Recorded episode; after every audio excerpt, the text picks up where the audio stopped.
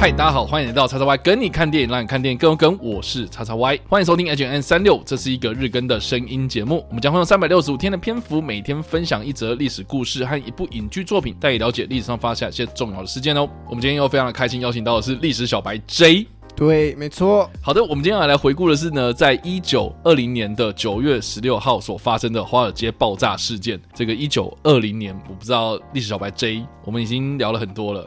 嗯，对这个年份有什么样的感觉？你说年份吗？一九二零，一九二零，是的，其实很难有什么感觉，都没有感觉，就跟阿爸的脚一样。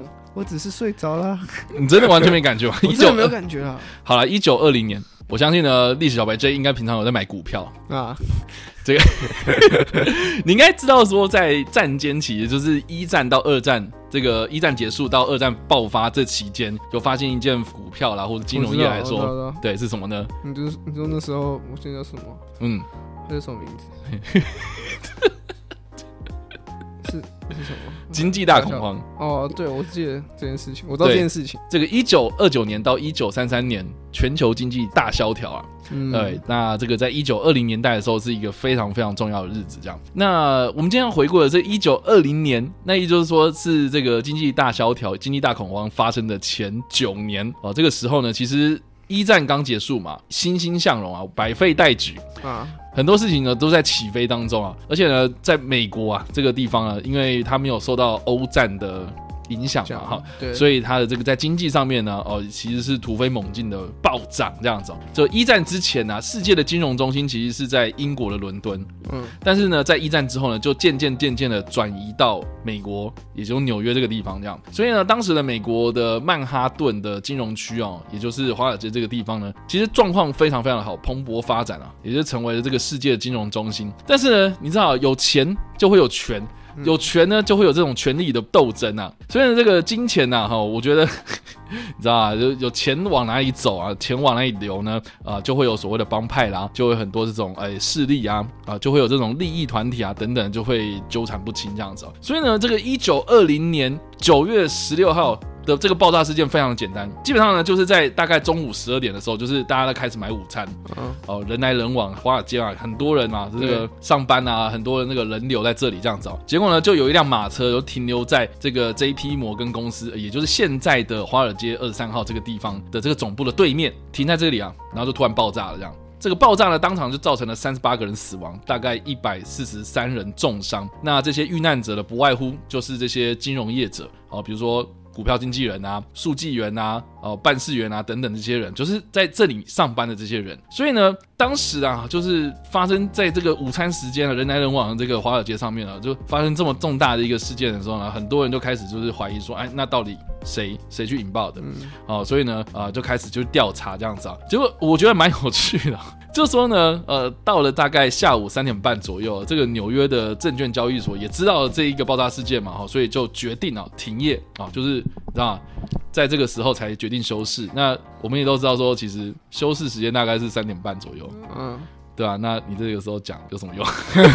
反正就是你十二点中午发生的事情，照理来讲应该就要呃很快马上可对对对，总之啊，哈，这个爆炸发生之后呢，这美国司法部的调查局，也就是现在的 FBI 的前身啊，跟当地的那纽约警察就展开了调查了。哦，结果呢，这个调查呢，哦，就是非常的让人诡异啊，就说呢，呃，事后不知道说到底是谁干的。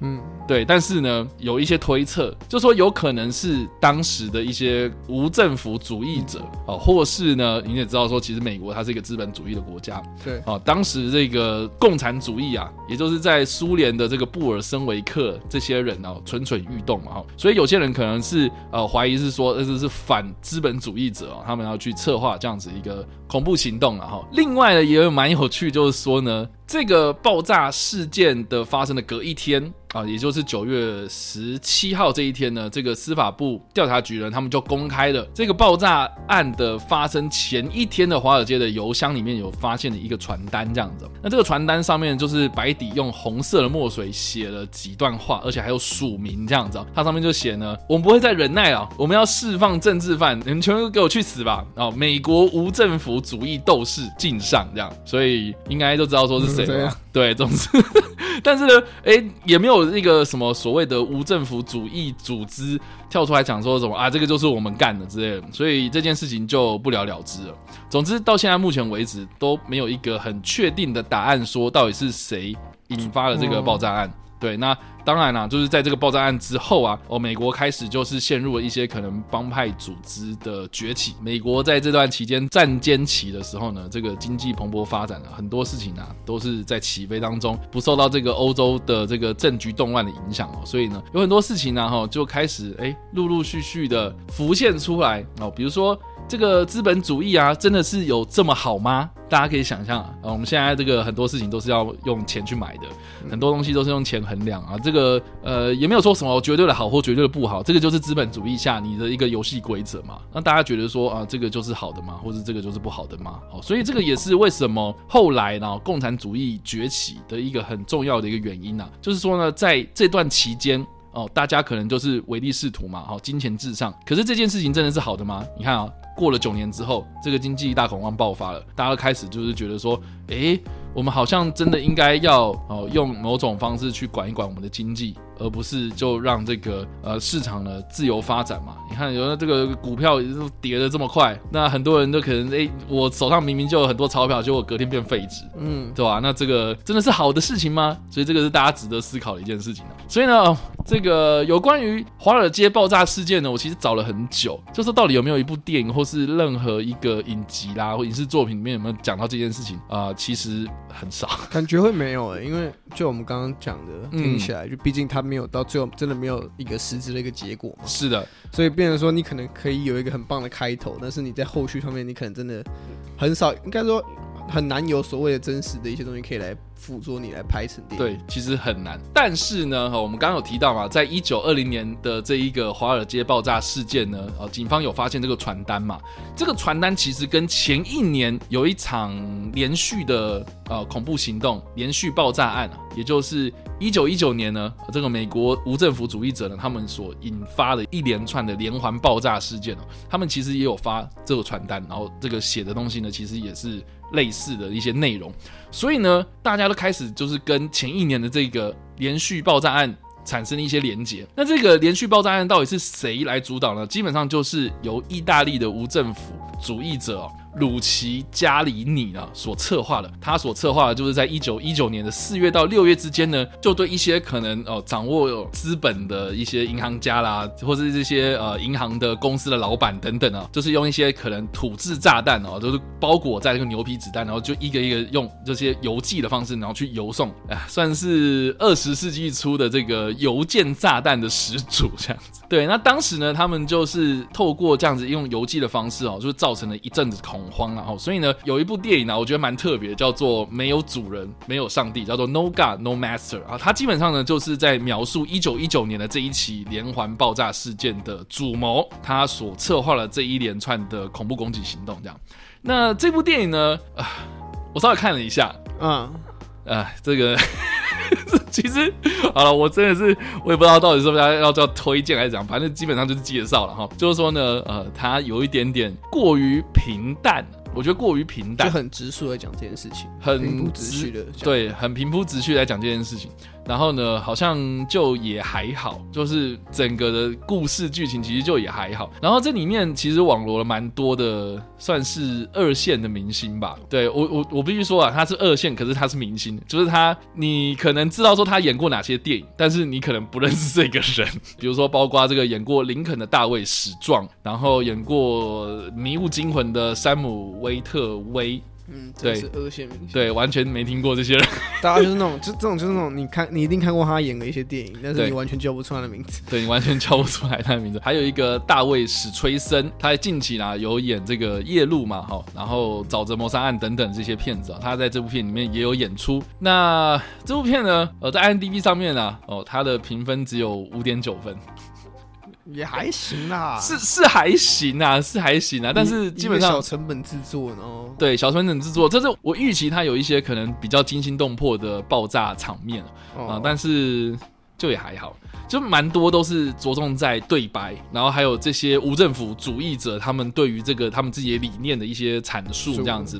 然后呢，我觉得蛮有趣的，就是说呢，其实你很少找到，就是我们刚刚所提到这个战间期的一些这个时间点为时代背景的电影。嗯啊，对，其实很少嘛，就是你在一九一八年到一九三九年的这一个时间点哦。我不是说这段时间产的电影不多啊，我是说以这个时代背景的电影影视作品真的很少。嗯，所以呢，我觉得呃，你在看这部片的时候，其实是可以呈现那个时代的这个样貌啦。呃，我觉得就历史迷来说，呃，这个其实是蛮少见的。然后再来就是说呢，其实当时我刚刚有讲到，就是说美国的司法部他们派遣的这个调查局的干员们去调查嘛，其实当时还没有 FBI，所以呢，他们在调查这件事情的过程当中啊，其实。是有出现一些纰漏，就好像那个效率没有很好啦，所以在追查这个案件的过程之中，就是总是晚了一步这样。所以呢，你在看这部片的时候，你多多少少会看到这些调查员们他们在追查这个案件的过程之中哦，受到了哪些阻挡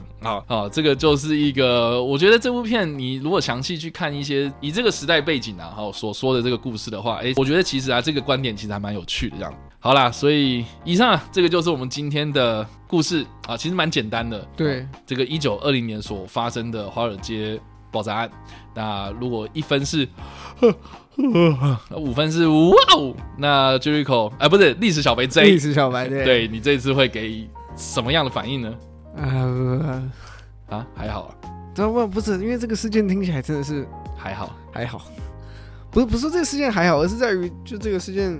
因为我们刚刚开始听的时候，会就觉得说，那应该会是个蛮准，毕竟是一个爆炸案嘛。对。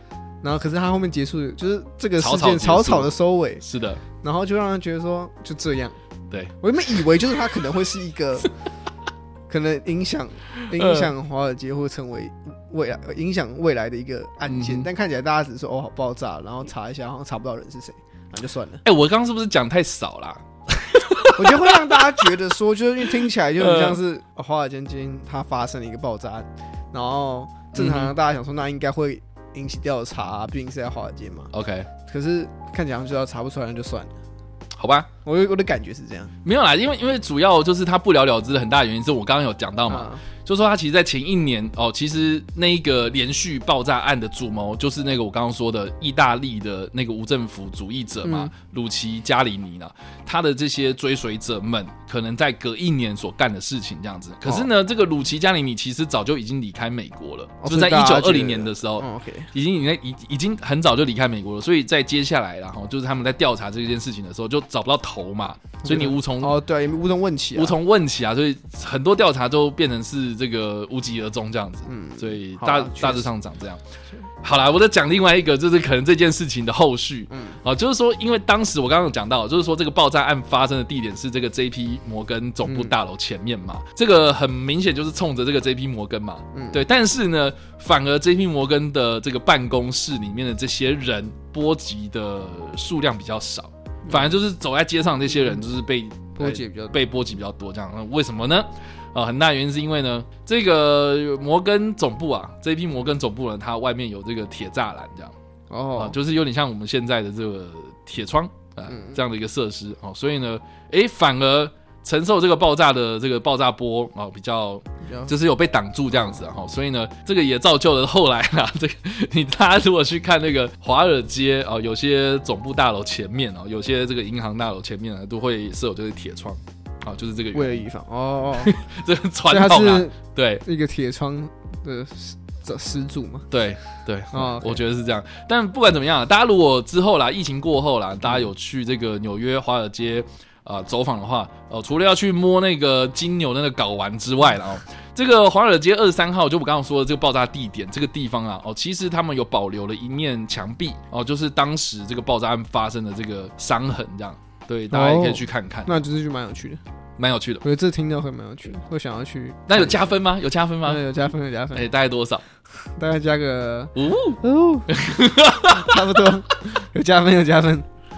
好了，以上呢就是我们今天的 H N 三六五的内容。我们介绍的是一九二零年九月十六号发生的华尔街爆炸事件，以及我们所推荐的电影《没有主人，没有上帝》。不知道大家在听完这个故事之后有什么样的想法呢？或者你有看过这部电影呢？都欢迎在留言区方留言，或在首播的时候来跟我们做互动哦。当然呢，如果喜欢这部影片或声音的话，也别忘了按赞、追踪我们脸书粉丝团、订阅我们 YouTube 频道、IG 以及各大声音平台。也不用在 Apple Podcast 和 Spotify 上留下五星好评，并且利用各大的社群平台推荐和分享我们的节目，让更多人加入我们讨论哦。以上呢就是我们今天的 H N 三六，希望你们会喜欢。我们下次再见，拜。